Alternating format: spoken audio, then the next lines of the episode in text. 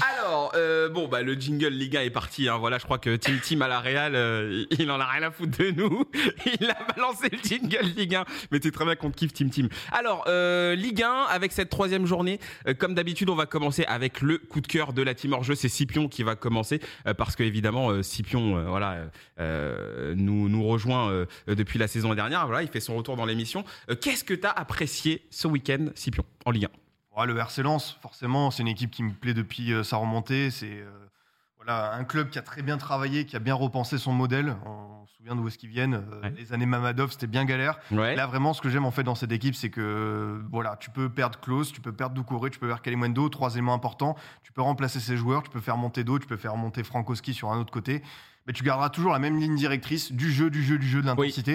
Et c'est vrai que c'est une équipe qui, voilà, euh, on, on sent que cette année, c'est le bon moment pour accrocher la Coupe d'Europe. Je sens vraiment qu'ils peuvent le faire. Donc voilà, en plus, ils ont vraiment balayé Monaco. Euh, Monaco, c'est inquiétant dans l'autre sens, mais vra- vraiment, Monaco, enfin, Lens, ça me plaît. En plus, Seko Fofana, je trouve qu'il est investi. S'il reste, parce qu'on sait que là, il y a quelques sirènes encore du mercato qui vont arriver. Ouais. Je pense que c'est tout bon pour eux. Donc vraiment, euh, le coup de cœur, c'est le RC Lens qui, qui reste euh, comme on l'aime. Ouais, et puis ils ont perdu quelques éléments quand même euh, assez importants et finalement tu sens que ça continue à jouer. En tout cas, il y a, il y a une sorte de culture en tout cas du jeu qui est, qui est, qui est bien présente et c'est vrai que on a tous, je pense, apprécié bah ouais la presta de, de, de Lens face à Monaco. plus, donc quand ça va bien pour eux, comme il a dit, c'est vrai que c'est c'est plaisant à suivre. Ouais. Ça joue quoi. c'est Tu fais des matchs à guichet fermé ça. en Oui. pré-saison contre West Ham et l'Inter. Et ce que j'aime en plus, c'est que euh, ils ont recruté quelqu'un comme Samet de Clermont. Abdoul Samed, ouais. Tu vois, c'est un joueur qui était plaisant, mais c'est pas un, on va dire, le mec qui, euh, tu dis, ça va être un top joueur de Ligue 1, c'est Mm. super. Et là, tu vois, ils le prennent, ils le développent. Et là, tu dis, en fait, bah, c'est bon, en fait, j'ai mon milieu de terrain bouclé pour la saison. En fait, ils- à chaque fois, ils anticipent les coups. Ils peuvent perdre des joueurs, mais ils savent les remplacer. Mm. Pareil pour Mpenda avec Alimundo. Surtout quand on parle de Clermont de l'année dernière, on pensait à Bayo, on pensait à Berthomier, Ouais. à Lévina, mais on pensait un petit peu moins peut-être à, à, à Samed. Et, et au final, c'est vrai que je suis d'accord avec toi, je te rejoins. C'est bien de tenter des coups et d'arriver à développer des joueurs pareils. Bah, à mon avis, un joueur comme ça, il a dû être bien scruté parce que pour Oui, bien dans le système de Francaise, euh, tu sais que voilà, il y a des principes à, à avoir de base. Bruce, est-ce que tu as, un coup de cœur Je pense ce à week-end? Lens, du coup, bah, j'ai Ouais. réfléchi à autre chose. Euh, je vais dire le PSG. Ouais, Paris, ouais. dire le PSG parce mérité, que hein. parce que c'est vrai que la semaine dernière ça a été un peu mouvementé et ça fait plaisir quand même de voir euh, le PSG en ce début de saison marquer beaucoup de buts, proposer du jeu. Et là on le voit avec le retour d'Mbappé, bah, s'amuser euh, s'amuser contre contre Lille quoi. Donc euh, voilà, on a vu beaucoup de jeux. Ça faisait un petit moment parce que l'année dernière on s'était pas mal emmerdé en voyant le PSG, on restait toujours sur notre fin. Et c'est vrai Ouais, malgré début les victoires, tu te faisais Ouais, chier. ouais. il se passait pas grand chose. C'était Mm. pas bon quoi dans le jeu. Et c'est vrai que là, tu sens que avec tout ce qui s'est passé, et avec notamment Galtier, les choix qui ont été faits, le dispositif, ce que tu veux, et ça fait aussi tout simplement, c'est bête à dire, mais ça fait plaisir de voir euh, les trois, euh, les trois devant euh, combiner ensemble, se chercher beaucoup et sourire. Mm. C'est peut-être bête à dire, mais prendre du plaisir. Tu vois, Mbappé, on le sentait un peu moins prendre de plaisir depuis quelques temps, donc.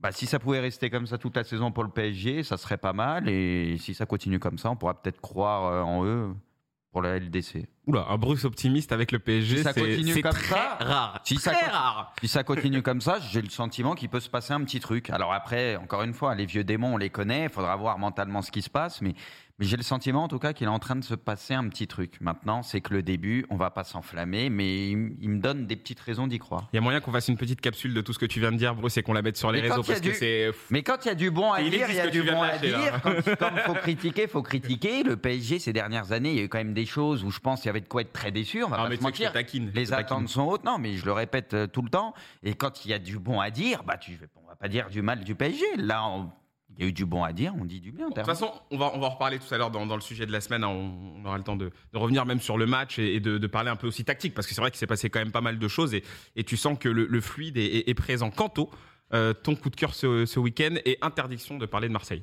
Ah. Voilà, petit défi que je te lance comme ça. Bah, j'allais pas parler de Marseille, j'allais parler de l'ambiance du côté du stade Vélodrome. Parce que ça Euh, compte. ah, ah, c'est, c'est- Ah, ouais, un peu, là. ouais, on joue, on joue Ah, un c'est match. l'accorde arrête pas. un peu. Je peux pas, je peux pas.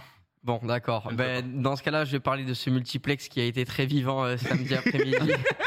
Il a été très vivant. Il y a eu des buts, il y a eu des cartons rouges. C'est vrai que bon, pour le coup, on s'est pas, on s'est pas embêté. On a retrouvé notre bonne vieille Ligue 1 euh, comme euh, comme on aime. Euh, on a vu, on a vu du jeu. Bon, pas toujours très intéressant parce que ça a été vachement saccadé à cause des, à cause des fautes et, et des cartons rouges. Mais en tout cas, je pense que ceux qui ont passé leur samedi après-midi devant la télé ont, Oui. ont bien kiffé comme moi. Ouais, c'était c'était un c'était un très très bon multi. Est-ce qu'on peut se voir euh, mon ami euh, Team Team le, le classement de, de la Ligue 1 euh, avec peut-être les résultats aussi complets juste après? Bon bah voilà, le PSG toujours euh, toujours premier hein.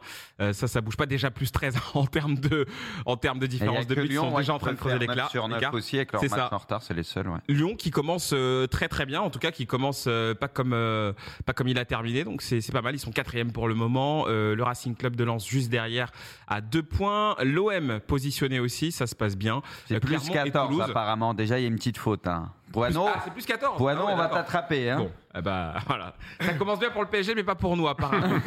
Euh, Toulouse dans la course, hein, Toulouse qui euh, voilà est là pour sa saison de de la remontée. Brest, Lorient à, à suivre. Rennes aussi, on aura un mot pour pour Rennes hein, qui euh, a peut-être enfin lancé sa saison. Auxerre qui se positionne bien. Et en bas, on descend et ben on retrouve euh, Ajaccio, euh, Reims et Troyes qui euh, pour l'instant ferment la marche. Le début de saison est assez compliqué. Et euh, pas très loin, Nice et Nantes hein, pour le moment.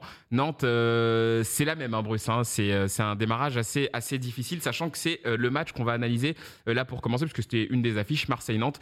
Défaite alors qu'il y avait vraiment la place, puisque Marseille s'était retrouvé à 10, Bruce, et qu'il y a eu quand même de très très belles occasions du côté de, Nantes. Ouais, on va dire que c'était un match ultra ouvert. On en parle un petit peu avant avec, avec Kanto. Ça partait dans, dans tous les sens. C'est vrai que Marseille a démarré euh, très très fort. Mais bon, on sait qu'ils avaient aligné une équipe euh, plutôt avec des profils, enfin travailleurs. Il n'y avait pas beaucoup d'attaquants à part Alexis Sanchez, de pur attaquant. Donc euh, ils ont peut-être manqué un peu de justesse devant pour, pour faire la diff. Et après, c'est vrai que ça s'est ouvert complètement, notamment en deuxième mi-temps. On sentait que les deux équipes étaient fatiguées, c'était coupé en deux. Donc il suffisait de balancer devant pour euh, se retrouver en 3 contre 3 ou quoi et faire des, différences. Et c'est là où je regrettais qu'il n'y ait plus Colomboigny, parce que je pense qu'il aurait pu se régaler sur, euh, sur ce match-là. Il y a eu quelques loupés des deux côtés, notamment avec Simon sur une très bonne passe de Blas. Voilà, un très bel arrêt, on va dire aussi en face, mais c'est dommage. Et derrière, bah, il y a cette ouverture, euh, il y a cette ouverture du score. Là, je me dis que ça va être très compliqué. Euh, avec un petit peu de, réussite et surtout Gigot qui est, qui est un peu naïf sur le coup, qui fait une faute très bête. Il relance Nantes. En plus, il y a carton rouge. Là, je me dis, ah, au minimum un point potentiellement, ça peut pousser du côté de Nantes, aller chercher trois points un peu inespérés au début. Et au final, bah, malheureusement, il y a ce CSC de Palois, même si j'ai vraiment pas envie de lui en vouloir, même si c'est vrai qu'il est un peu bête le, le CSC, mais bon, Palois, on va pas lui taper dessus, il nous a sauvé quand même pas mal de fois. Donc Ah, il voilà, pas- en, vrai, il peut pas faire grand c'est chose. malheureux, ouais, Ça arrive, hein. c'est- ça arrive, c'est malheureux, c'est comme ça. Surtout que Nantes a un début de championnat, je le répète, euh, très très compliqué, un gros calendrier aussi. Donc euh, voilà, c'est dommage qu'il y ait peut-être moyen de, de prendre au moins un point, voire un peu plus. Donc euh, quelques regrets. Après, il y a eu quelques petits faits de jeu, notamment avec Alexis, etc. Bon, je vais laisser Kanto aussi en, en parler. Donc, euh, donc voilà, mais en tout cas, match très très ouvert. Et ouais, même euh, si c'était à Marseille, j'avoue que j'ai quelques regrets, parce que j'avais vraiment le sentiment qu'il y avait moyen de faire quelque chose en étant un peu plus juste dans le dernier geste. Et aussi avec une plus grosse profondeur de banc, parce qu'on sent que l'effectif de Nantes est un peu limité. Ouais. Et c'est vrai que comme Boiré a tardé à faire des changements, parce qu'aussi, bah, il se dit, j'ai peut-être pas les joueurs qu'il faut euh, pour apporter quelque chose en fin de match. Et c'est là où tu te disais que bah, Marseille, quand tu voyais le banc et notamment tous les joueurs offensifs, euh, voilà, Payet par exemple, tu savais que ça allait pouvoir peut-être faire la diff et faire très mal. Et c'est un peu ce qui s'est passé. Voilà. D'où l'importance d'avoir, oui, euh, bien sûr, de, de- des ressources, en tout cas sur le banc. Ça, c'est. Et de garder au minimum Blas et Simon, etc. parce que sinon là, ça va vite devenir très Il compliqué. faut pas que, que Kita tarde trop à, à donner les armes à Comboré parce qu'on sent que ça l'agace. Ouais. Il y a l'Europa League qui, euh, qui arrive à Nantes. Euh, là, c'est quand même une saison euh, charnière. Tu sais qu'il y a quatre relégations. Je pense que Nantes aura quand même les armes pour euh, se maintenir. Je pense Ouais. défensivement, notamment, tu gardes la fond, voilà, tu voyages très bien.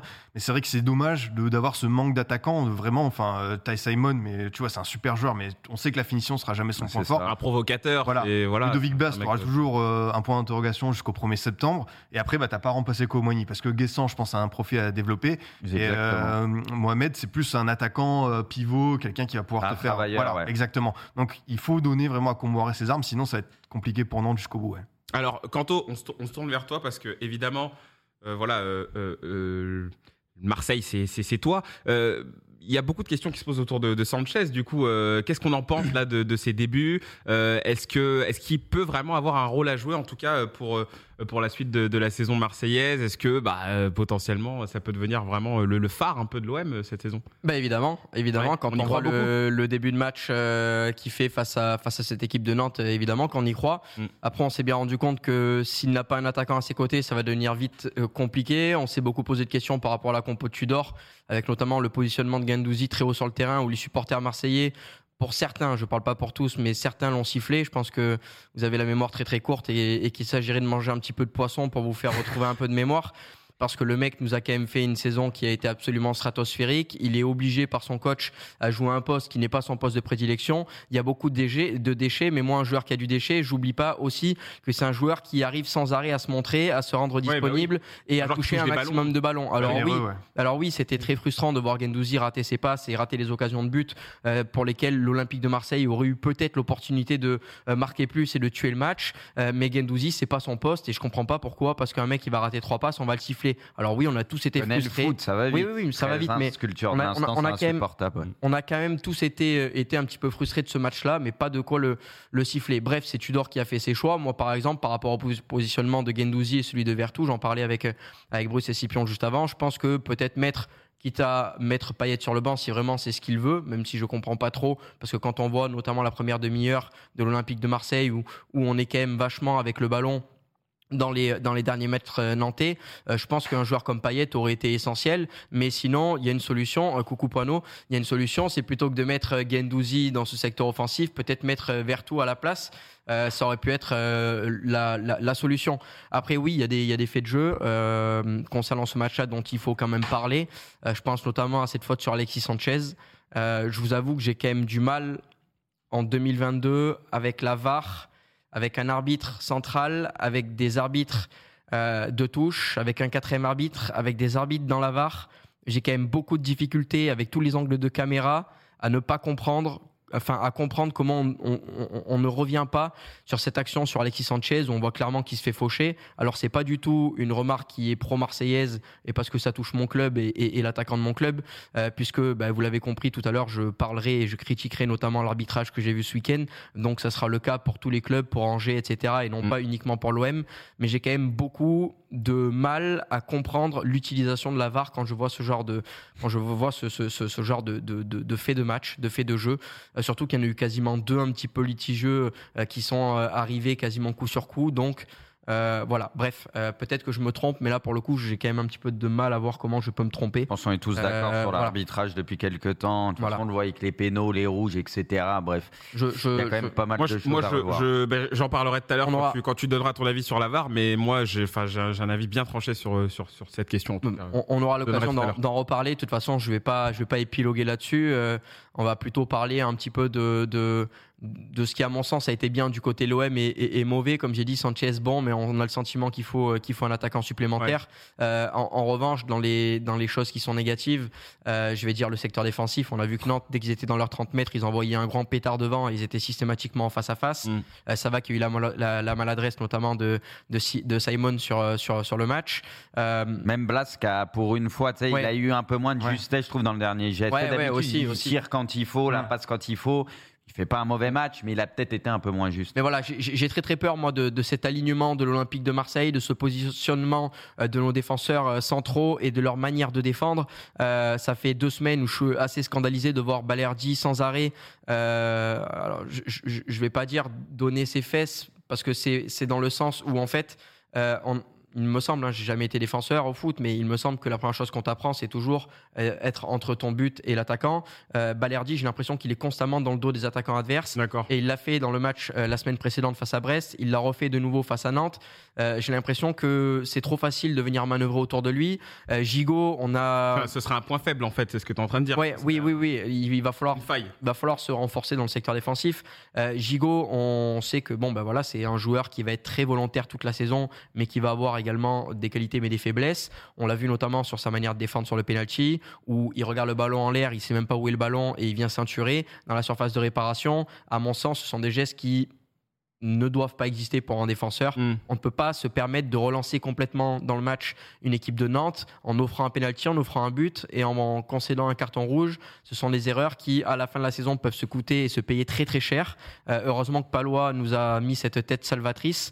Euh, merci à lui, mais, mais attention quand même à la répétition des erreurs parce que il y a du bon, mais il y a aussi beaucoup de choses qu'il va falloir vraiment vraiment travailler si si on veut avancer et progresser. Il y a pas, c'est ce qu'on disait, je pense qu'il n'y a pas assez d'équilibre pour le moment. Ils cherchent encore. On le disait, c'est pas possible d'avoir des espaces comme ça. On en parlait un peu plus tôt pareil. Imagine, c'était le PSG face à eux, ils se seraient fait dégommer Marseille. Mm. Il y a beaucoup trop d'espace. Après, comme il l'a dit, ils ont besoin de se renforcer derrière. Ça, Bailly, normalement, ça va se faire. Il y aura peut-être même encore un, un autre renfort derrière. Et ils ont besoin, parce qu'à part Mbemba, j'ai l'impression, euh, qui est au niveau, le reste, j'ai un peu plus de doutes. Peut-être ça fera le taf euh, par moment et dans la rotation, pourquoi pas. Tu vois, ça pourra toujours servir avec le nombre de matchs qu'il y a. Mais en tout cas, je pense qu'ils ont besoin de se renforcer derrière aussi. En tout cas, j'ai l'impression quand je vous entends que c'est une victoire un peu en trompe-l'œil de, de, de l'OM là. Euh, déjà, déjà les conditions dans lesquelles la victoire est obtenue est quand même, enfin, sont quand même assez, assez spéciales, mais on sent que oui. euh, ça, risque que de devenir un petit peu difficile pour l'OM si euh, l'OM ne se renforce pas. En tout cas, c'est ce qu'on entend là. C'est une victoire en tremplin, oui et non, parce que parce qu'en fait, j'ai pas le sentiment que que l'OM a.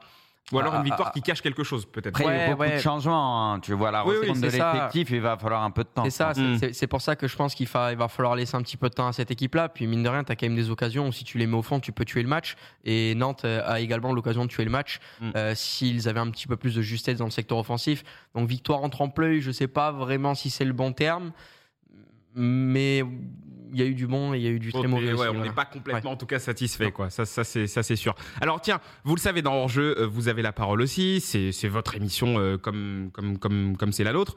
Et c'est Glofar qui est avec nous, qui veut euh, venir lui aussi donner son avis sur l'OM. Alors, je ne sais pas si ça va être un coup de gueule ou si euh, il a ciblé des choses qu'il avait envie de mettre en avant. Glofar, est-ce que tu es là? Ouais, je suis là, vous m'entendez? Oui, on t'entend très bien. Salut, euh, bienvenue à toi, euh, Glofar, bienvenue dans, dans, dans l'émission. Alors, euh, qu'est-ce que tu as pensé, toi, de, de cette euh, victoire olympienne qu'est-ce, que, qu'est-ce que ça t'a inspiré? Bah moi, ça m'a inspiré des choses bien, des choses bonnes. Voilà, la première d'Alex Sanchez a été a été plutôt in- intéressante, euh, plus que je ne l'espérais en tout cas de mon côté. Euh, après voilà, il y a des choix où je pense que on a l'OM attend du renfort dans le sens où euh, un Gendouzi qui est aussi haut sur le terrain, euh, ça peut pas être viable sur le plus long terme, que ça soit même en Ligue 1 ou en Ligue des Champions. Je pense que lui, il se cantonnera à un rôle plus bas dans le milieu de terrain euh, au fur et à mesure du temps. Après, est-ce que Payet peut tenir le choc de toutes ces courses à très haute intensité Ouais. pendant une très courte période Ça, j'ai du mal à, à m'en rendre compte parce que la première demi-heure de Marseille, c'est du sprint quasi constant en fait. euh, pour, euh, pour les offensifs entre euh, voilà entre l'attaque et la, défense donc j'ai du mal à me projeter avec lui à ce niveau-là.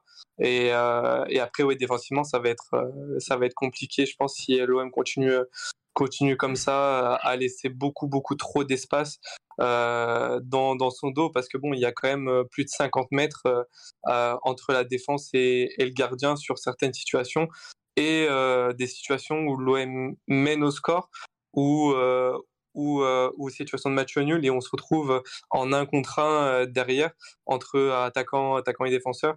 Euh, ça va que c'était entre guillemets que Nantes, mais en Ligue des Champions face à, face à des plus grosses équipes, ou même en Ligue plaît. 1. Moi aussi, j'ai entendu ça, je me suis dit, oula Sympa.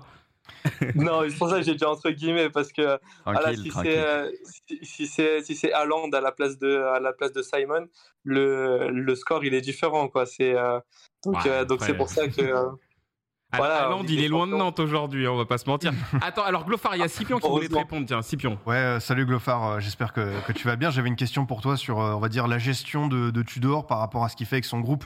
Voilà, pas être sur le banc, Under qui rentre, qui ressort. Ça, on peut le comprendre par rapport au choix tactique. Bamba Dieng écarté. Est-ce que tu vois où est-ce qu'il veut en venir avec ce groupe? Parce que peut-être qu'il va un peu commencer à se couper de certains cadres. Est-ce que tu, vois la patte Tudor qui commence à prendre sur ce- cet Olympique de Marseille? Or la patte Tudor, oui, parce que voilà, on est passé un peu du tout au tout entre Sampaoli et Tudor, et, euh, le jeu de transition aussi euh, et le jeu vertical avec Sampaoli n'existait pas, euh, ou très très peu en tout cas. Et euh, donc on voit où Tudor veut emmener, euh, veut emmener l'équipe. Après, en termes de gestion, euh, de gestion d'équipe, on n'est pas à l'entraînement au quotidien, on ne sait pas comment les joueurs travaillent, dans quel état physique ils sont réellement. On voit que des noms, surtout sur le banc. C'est sûr que voilà, faire entrer Payet, Under, Luis Suarez dans un match, bah ça offre quand même des possibilités qui sont qui sont plus amples que la saison dernière. Mais mais voilà, je pense que ça va que ça gagne en ce moment, que l'OM fait des performances euh, plutôt satisfaisantes par rapport euh, à la préparation.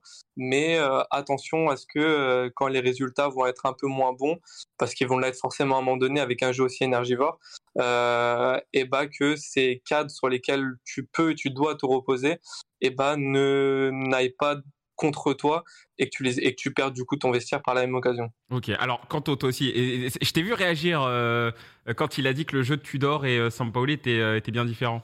Ouais, parce que je suis d'accord avec lui que Tudor, depuis son arrivée, vient là pour prôner le jeu directement vers le but, un jeu, un jeu très vertical. Là où je suis pas d'accord, c'est que Sampaoli avait pas forcément les armes aussi pour pouvoir avoir un jeu vertical comme ça. Mm. On l'a vu quand il y avait par exemple un Sanji Zunder qui était en, en grande forme, ou même en pré-saison avec Conrad de la Fuente qui était capable d'accélérer, parce qu'après pendant la saison malheureusement on l'a plus vu. Mais on a vu que Sampaoli avait également des principes de jeu de possession où il y avait un jeu très horizontal, mais qui par moment était capable d'accélérer, d'avoir un jeu beaucoup plus vertical. Le problème, c'est que on a des joueurs sur lesquels on comptait la saison dernière qui n'ont pas fait une bonne saison. Je pense notamment à des garçons comme Lirola. Euh, Lirola avait, euh, lors de sa saison de prêt, euh, eu un jeu qui était très vertical et qui avait été très performant autant dans le secteur défensif que dans le secteur offensif. Et on, et on avait tous été hyper heureux quand Lirola avait signé de manière définitive à l'Olympique de Marseille parce qu'on pensait retrouver le même joueur. Donc en fait, c'est- pour dire, euh, on passe du tout au tout. Je suis d'accord et en même temps en désaccord avec toi. C'est vrai que Sampaoli et Tudor sur le papier euh, prônent des principes de jeu qui sont un petit peu différents. Je suis d'accord, mais il y a aussi le, le- le matériel, les joueurs qui- qu'il y a cette année qui sont différents, avec un Jonathan Klaus qui a une énorme occupation dans son couloir, un Nuno Tavares qui est physiquement euh, très impressionnant et qui est capable de répéter les efforts et de venir énormément apporter offensivement. Donc forcément, pour un jeu vertical, Bah, c'est quelque chose qui va, qui va servir. Plus Mais à mon avis, N'aurait pas craché sur le fait de jouer de cette manière. C'est simplement qu'il n'avait pas les armes euh, pour Ouais. jouer de, de telle manière. Ok. Glofar, euh, écoute, on va te laisser euh, conclure. En tout cas, je sais pas si tu es d'accord avec euh, ce que Kanto vient de dire, mais pour la suite de la saison, tu t'attends à quoi, toi? Bah, écoute, moi je suis pas, on est, on est plus ou moins d'accord sur le sujet, Ouais. parce que voilà, dans le sens où voilà, il y a Klaus et Tavares qui sont arrivés par exemple, mais est-ce qu'il serait arrivé si Sampaoli était, euh, était toujours là? Ça, c'est une des questions aussi qu'on peut se poser parce que le, les styles de jeu sont quand même différents, parce que même euh, au Brésil, Sampaoli avait déjà ce style de jeu basé sur la possession, etc., Ouais. et beaucoup moins dans le jeu, dans le jeu direct. Euh, même si ça a été fait par intermittence, là avec Tudor, c'est fait de façon constante alors que la possession, enfin en gros les, les tendances se sont inversées dans le sens où la possession est plus euh, est plus minime par rapport au jeu de transition euh, avec Tudor et à l'inverse avec Sampaoli. Et du coup pour la saison, pardon, j'attends déjà de voir la fin du mercato parce que quand on sait toujours pas vers vers quelle équipe l'OM va va tanguer parce que voilà il y a Dieng, il y a Milik, il y a Bah, Il y a Dieng, On n'est pas sûr encore. Il y a Bailly. Non, mais ouais, justement, dans le sens où Ouais. il y a tellement de joueurs encore qui sont euh, susceptibles de Ouais, partir En transition. ou ouais. susceptibles d'arriver que euh, c'est difficile encore de- d'avoir un réel, euh, une réelle attente sur, sur l'équipe qui sera là au 1er septembre. Parce que voilà, tu rajoutes un Malinowski, par exemple, dans cette équipe-là Mm. avec un Bailly en défense. C'est pas la même, c'est pas la même équipe, c'est pas les mêmes attentes que qu'on peut avoir.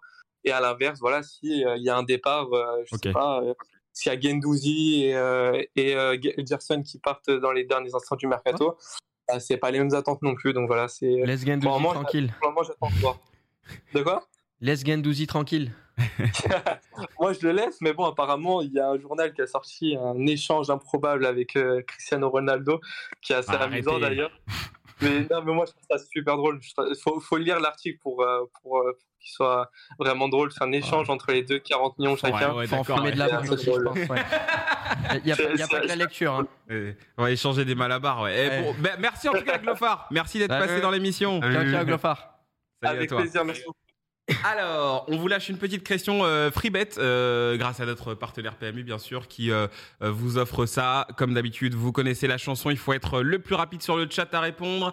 La question va partir et elle est là. Quelle est l'année de naissance du milieu portugais Vitinha? Vitinha qui a fait un, un- un plutôt bon match hein, contre, contre le LOSC ce week-end. Voilà, voilà, vous répondez. C'est la même année de naissance que moi, petit indice. Presque. Alors, avec, je crois, deux chiffres inversés, il semble. Un gamin. 1968 quoi.